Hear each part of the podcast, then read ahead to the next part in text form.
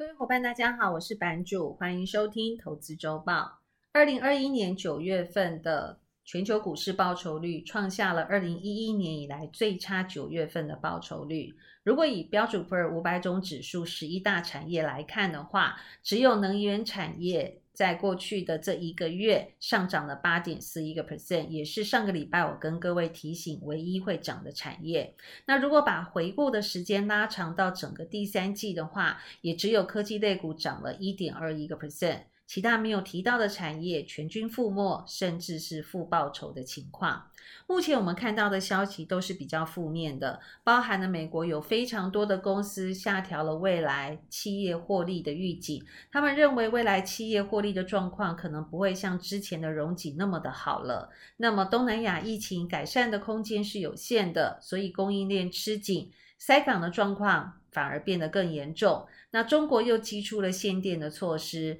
石油跟天然气因为飓风的影响而产生了大涨。所以之前一直认为通膨是暂时性的，美国联准会主席鲍威尔在上个礼拜国会听证的时候，他改口了，他告诉我们说通膨会延续一段时间。在同样的会议里面，他也被国会的议员酸说：“你过去是不是为了要连任联准会主席而说出了通膨是暂时性的？”这个违背通膨事实的一些看法哦。那么，投资银行呢也提出了新的论点，他们提出了停滞性通膨。老实说，这五个字还蛮恐怖的，因为呢，在一九七零年代确实是停滞性通膨的环境，股市景气都产生非常负面的一个走势跟影响。那么，什么是停滞性的通膨呢？简单的说，就是指经济。大幅度的停滞了，也就是经济并没有成长，但是物价却大幅度的上扬。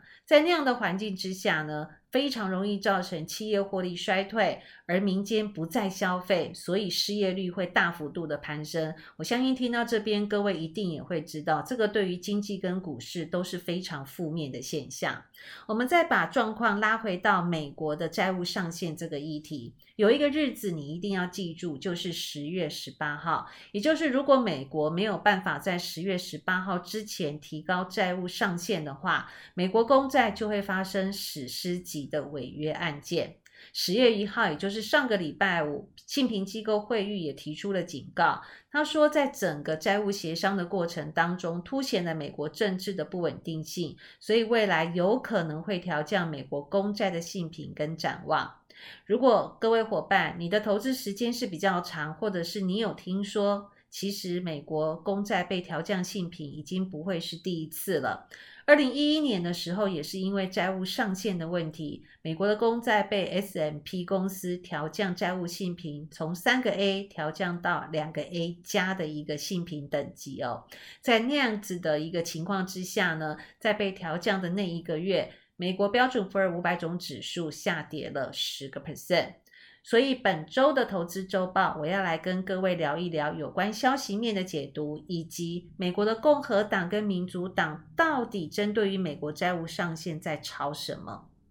首先，我们来看看影响到物价的通膨。影响到物价的因子非常的多，比方说油价跟天然气。那么这两个产品呢，其实通常都是供需的问题。我们先来看看供给层面的情况。在八月底的时候，墨西哥湾其实有一个爱达飓风影响，所以呢，那时候整个墨西哥湾的这个设备啊，或者是油田都是关闭的。可是非常。奇怪的事情已经过了一个多月了，也就是现在是十月初的时候，目前呢产能还没有完全的一个恢复，所以供给面的部分变得非常的一个吃紧哦。我们再来看看需求面哦，在九月三十号的时候，中国政府的官员有下令了，从煤炭。电力到石油的大型国营能源呃能源机构都要不惜一切代价的确保冬天的储备，这也代表了在供给不足的情况之下，需求又有可能会是增加的。那么今年呢，是全球气候变迁相当重要的一年。对于中国来讲呢，也是“十四五”计划减碳的这个进度的第一年哦。那通常中国政府呢，在执行任何的政策的第一年呢，它都会非常严格的一个执行哦。那么在今年呢，中国的这个电量的状况到底是？用电的情况到底是吃不吃紧哦？老实说是非常吃紧的，因为在过去呢，中国的用电状况呢，其实就已经有一点供不应求呢。那今年呢，更是夸张。那夸张的原因，除了就是很多人呢，在中国挖矿，挖的就是加密货币比特币的矿之外，另外一个比较大的因素，是因为东南亚疫情的影响，所以有很多要下到东南亚的单子转单到了中国的公司或者是公。场哦，所以它的用电量相较于过去的几年都是大幅度的上升的。那除了这个之外呢，我们就来谈谈中国的一个发电情况。中国的发电呢，通常是以火力发电为主轴，火力发电的占比大概有六十个 percent。那么火力发电的触媒就是煤炭这个天然资源哦。那煤炭这个天然资源最近的价格也上涨得非常的夸张。那么我想塞港的因素之外呢，另外一个部分是今年中国跟澳洲交恶，所以呢他是不想去跟澳洲买煤矿的。那所以中国政府呢就想了另外一个方法，那么我们是不是可以降低火力发电的比重，而提高其他的发电？就目前短时间比较容易提高发电。电的部分就是水力跟风力了，但是呢，今年呢天老天爷非常不给力哦，就是今年的气候因素，所以呢，水力跟风力的发电是没有办法补上。呃，火力发电中间这个不足的一个情况哦，所以中国就开开始告诉大家，我要限电了。那这个限电的还有另外一个政治的因素，就是我刚刚提到了，今年是“十四五”计划节能减碳的第一年哦。那么到了第四季了，所以各个地方政府突然发现哦，诶今年的年初，中央告诉我必须要减碳的这个进度，我大幅度的落后了，尤其是广州这个地方，还有福建哦。那我大幅度落后怎么办呢？所以第四季只好赶快限电，把这个减碳的这个进度呢，赶快的补回来哦。那目前是有听说广州的这个地方呢，可能会有一个。涨价、涨电价的一个措施，就是在尖峰用电的这个电价呢，有机会会上涨二十五个 percent 的，这个幅度是非常大的。如果这个传言是真的的话呢，其实我相信它就会是所有物价上涨的一个源头哦。那么有几个产业是用电大户，可能就真的要留意了。包含的半导体、面板、水泥、钢铁、百货，都是会受到限电影响比较大的一个产业。但是中国的限电，我们认为有可能会是暂时性的，原因是过去它也不是没有限过，而且呢，通常限电的状况都在第四季，原因就是我刚刚讲的，地方政府发现，诶，这个必须要达到的标准。离这个标目标还非常的遥远，所以第四季啊要赶快呢赶一下，让我的 KPI 可以达标哦。所以呢，如果从二零二一年跨到二零二二年之后，又是一个新的年度，又是一个新的 KPI 的话，那么中国就有可能产生限电的一个情况。所以呢，第四季限电的状况是吃紧的，但是到明年度之后，或许会有比较放松的一个机会了。那另外呢，东南亚供应链吃紧，还有塞船的状况哦。我想我以台湾来做例子，我有一个朋友呢，他是一个进口厂商哦，他告诉我说，在过去呢，他的货物的如果从呃东南亚这一边呢运送到了。高雄港之后，高雄港卸完货再到台北港，中间这个过程呢，大概是三到四天的时间。但他最近呢要进两个货柜的货，但是最近同样的路程呢，却花了两个多礼拜的时间呢。我想，如果以台湾连台湾都塞港的一个情况之下，更何况其他大型的港口或是大的国家，比方说像美国啊、欧洲啊，或者是中国大陆哦。所以在塞港情况，在没有办法。这个疏解的一个情况之下的话，我相信在第四季呢，通膨的疑虑确实会时不时的影响到我们所投资的市场。那么，既然有通膨的疑虑，这就会牵涉到联准会到底什么时候缩表了。这个礼拜非常的重要，因为有两个过去联准会认为他必须要留意的数字，也就是在十月六号公布的小非农，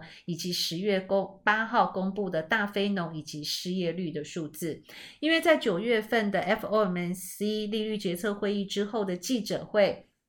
联准会的主席告诉我们说，只要就业市场的状况是稳定的话，就会开始启动缩减购债计划。所以，缩减购债计划只是时间的问题，到底是十一月份就开始执行呢，还是十二月份？有伙伴问我说，那么缩表对于股市的影响到底是非常的巨大，还是微幅的呢？老实说，缩表呃，缩减购债计划。不是缩表，缩减购债计划对于股市的影响，其实心理层面的影响大于实质层面的影响。缩减购债计划指的就是美国的联准会提供到市场的资金变少了，但是它并没有不提供，而且并没有收回资金。我想我这边来举一个例子，就像冬天你在家里要泡澡，或者是到这个温泉。的饭店去泡温泉一样的道理。当我们把我们的浴池注入大量的一个水之后呢，当这个水快要满的时候，我们会非常的惯性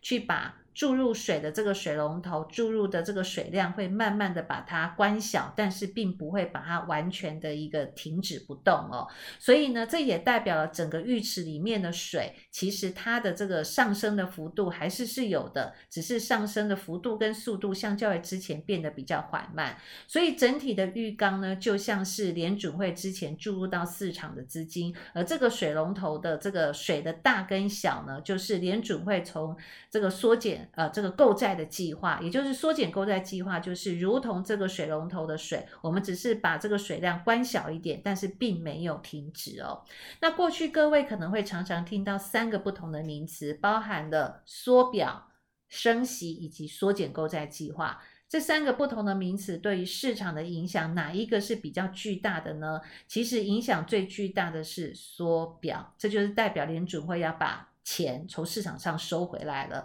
所以这个部分呢，对于整体市场的影响会是比较大的。那次之就是升息，再来比较没有影响的，就是现在我们在谈论的缩减购债计划这个议题。好，所以缩减购债这个议议题呢，可能就是比较。短时间的影响，它对于整体市场的部分，我相信目前市场的胃纳已经已经很习惯了，联准会今年一定会做这件事情了。那再来我们要谈论的一下就是债务上限的这个议题。那么民主党跟共和党到底心里在盘算什么？到底在吵什么呢？我们先来看看民主党的部分。那么各位知不知道拜登是哪一个政党呢？答案是民主党。所以民主党呢，在这一次。不不论是他们国会的这些议员，或者是呃目前的财政部部长叶伦，都希望这一次要不要干脆把债务上限这个锅盖整个掀开掉好了，就是美国不要再有债务上限的这一个。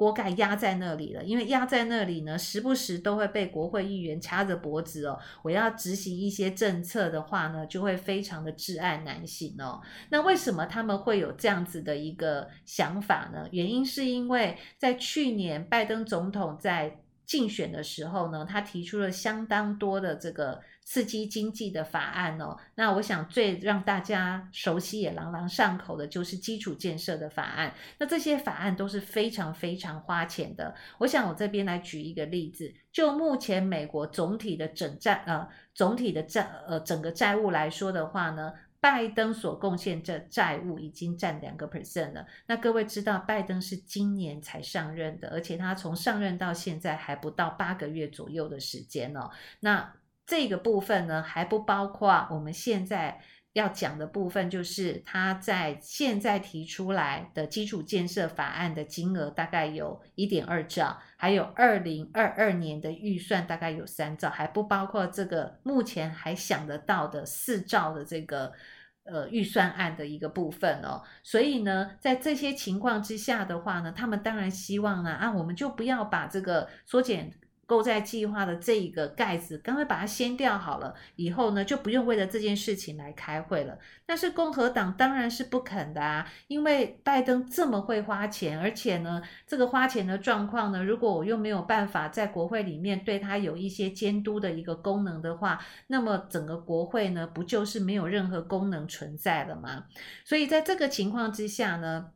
双方就必须要有一些角力了。那我们来回顾一下，二零一一年呢，在美债被降平的时候，也是因为债务上限的问题，吵了好几个月哦。那当时候呢，有一个非常呃特别的一个想法，被某一个议员提出来了。他提出来的状况是，如果美国没有办法在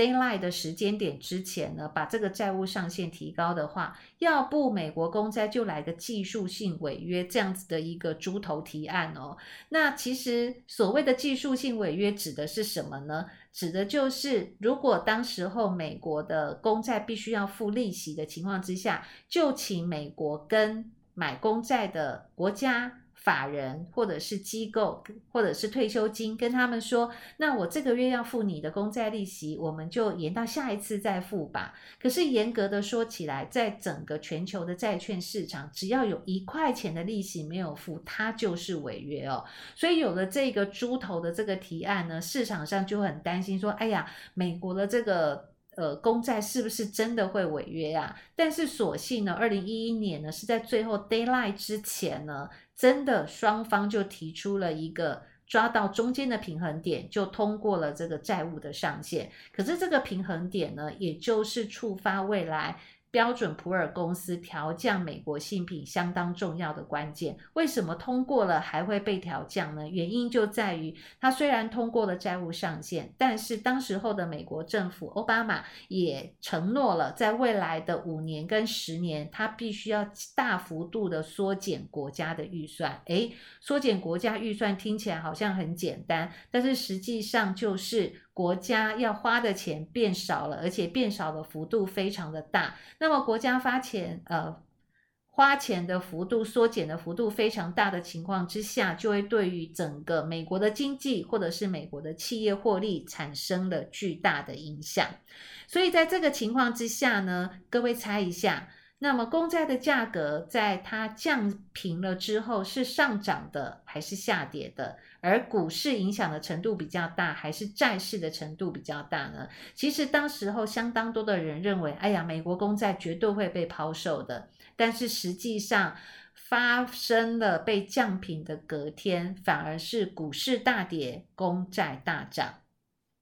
股市大跌的原因就是我刚刚所提到的，国家不再花钱，或者是花钱的这个数量大幅度减少了之后，对于国家的经济以及企业获利的影响。而公债大涨的原因是，那个时候不只是美国，全球的央行，甚至像德国啊、欧洲啊、欧盟地区的央行。央行都大量的注资到公债的市场，来保护他们自己国家、自己区域的公债价格能够不要受到市场的影响而产生流动性的一个问题哦。所以在这样的一个情况之下呢，二零二一年的今天会不会产生类似二零一一年的一个情况呢？其实我个人认为，美国的国会绝对不会让美国公债违约的。原因是有两个，第一个，谁要承担这样的历史骂名？因为这件事情影响的程度不是只有违约这么简单的两个字，它对影它会影响的部分是来自于整体的美国的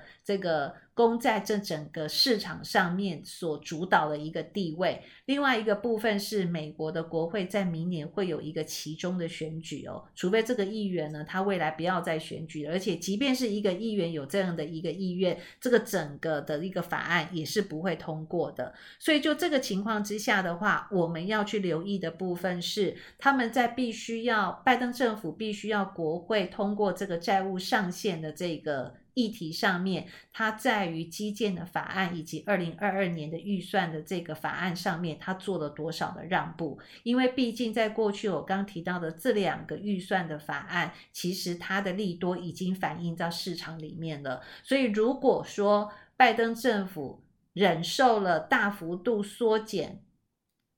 基础建设或者是二零二二年预算的这个金额的话，我相信对于市场多多少少都会有一些比较负面的影响。再来，我想要跟各位报告的是，在第三季的。企业财报，因为呢，在十月中旬的时候呢，就会是企业财报的高峰了，尤其是十月中旬到十月底，就是科技类股的超级财报周。那在这个超级财报周里面，我们可能要留意的部分，是不是有更多的公司会发表获利的预警呢？那么供应链在第四季的一个短缺的状况况，我相信是。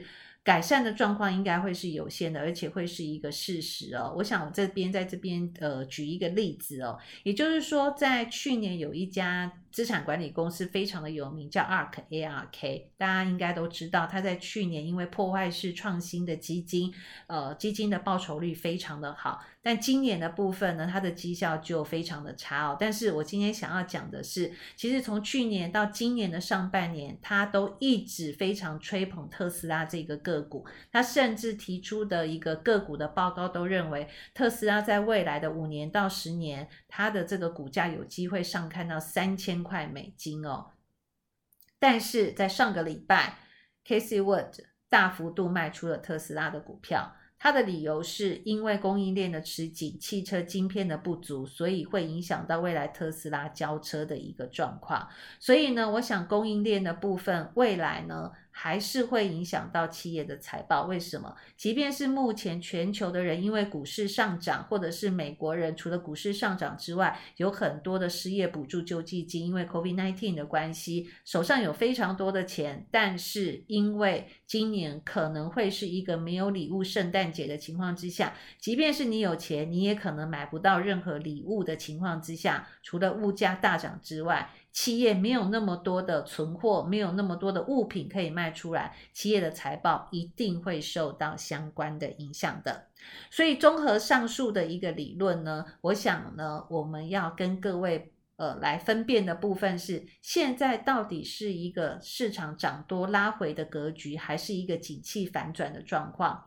就我自己的一个看法是，我认为除了除非美国公债会有违约的情况，要不然这一波的拉回应该是涨多的拉回修正，因为毕竟科技类股还有部分的个股本身的估值，也就是本益比确实是过高的，它它必须要拉到一个大家都可以接受合理的评价面的水准之后，它才有机会再往上做攻坚的一个动作。所以就目前来看的话，我想我们必须要去思考的部分是在于：第一个，我什么时候都要进场；第二个，我应该进场买什么。就什么时候要进场的部分，我目前个人的设定是在十月中旬到十一月初，因为在这一段时间有三个相当重要的日期，包含了美国债务上限十月十八号。再来，科技类股的超级财报周，十月的第三周到第四周，再来十一月初的联准会的利率决策会议，FOMC 的利率决策会议，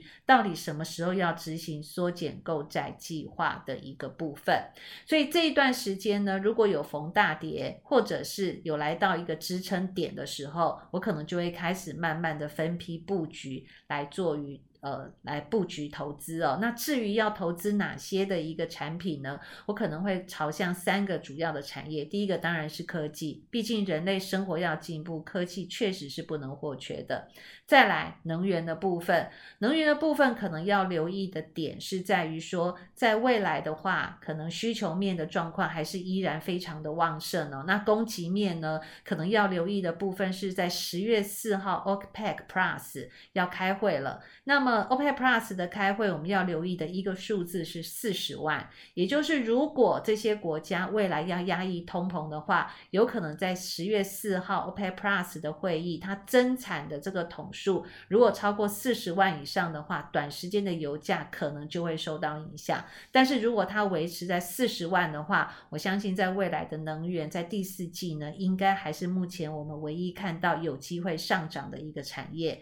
第三个部分。既然是美国联准会会缩表，所以呃，金融类股的部分，因为殖利率上扬，对于金融类股会是利多的情况之下，这三个产业会是我未来在十月中旬到十一月初的时候，我可能会陆陆续续加码进场的相关的几个产业。那另外呢，就几个技术层面的部分，也要跟各位提醒一下哦。目前呢，主要的这个。指数呢，包含了 Nasdaq 指数、标准普尔五百种指数以及费城半导体指数，目前都面临了半年线的保卫战。那么半年线的意思是什么呢？也就是代表，如果它跌破了半年线，就代表过去半年买这些指数的投资人都是套牢的。那 Nasdaq 目前的半年线是在一万三千五百零七点。标准普尔五百种指数的半年线是在三千九百四十三点。那这两个指数呢，目前的状况不太好的另外一个因素是，它短天期的均线五日线、十日线、二十日线跟六十日线即将呈现空头排列。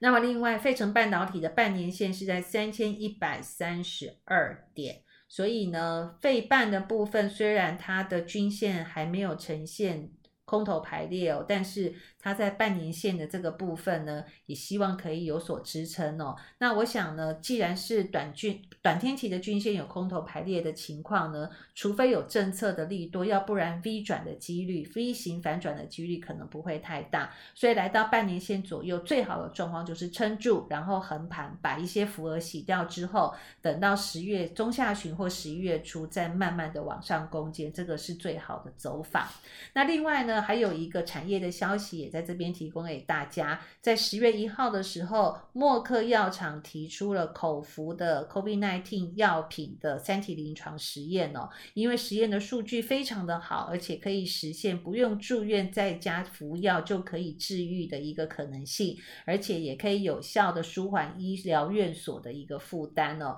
那这一次呢，它的一个三期临床实验呢，它是征求全球七百七十五名的中轻度的染疫的。患者哦，而且呢，它有几个条件。第一个条件是它的染疫的时间在五天之内。第二个部分是呢，这些染疫的人至少要有一个风险的因子。那什么叫风险因子呢？包含了有没有肥胖，是不是年长，或者是有没有其他的慢性病。那在服用的状况之后呢，发现到他们呢可以让住院率或死亡率下降百分之五十。所以在十月一号的时候，默克药厂的药价啊，不是药价，股价的部分上涨了八个 percent。同时间，疫苗类股。包含了莫德纳或者是 BNT，在十月一号当天平均的跌幅是八到十二。你看，一个涨八趴，一个跌八趴，来回就差了十六个 percent 哦。所以未来在医疗类股上面的资金，是不是要从疫苗开始转向口服药的部分？我想值得各位来做留意。那另外也提醒各位哦。口服药的部分，除了默克之外，还有两家，就是辉瑞跟罗氏，在这边也提供给大家做参考。那我想呢，整体的市场在未来一段时间确实可能不太好过。那么我们在每周的版主投资周报呢，也会尽可能的把我所收集到、整理出来的讯息提供给大家。那如果有一些呃，突如其来的一些状况的话，我可能也会在我 Podcast 的节目里面，在不定时的增加一些突如其来的状况，我们对于这一些事件的一些看法。以上是本周的周报，谢谢你的收听，我们下周再见喽，拜拜。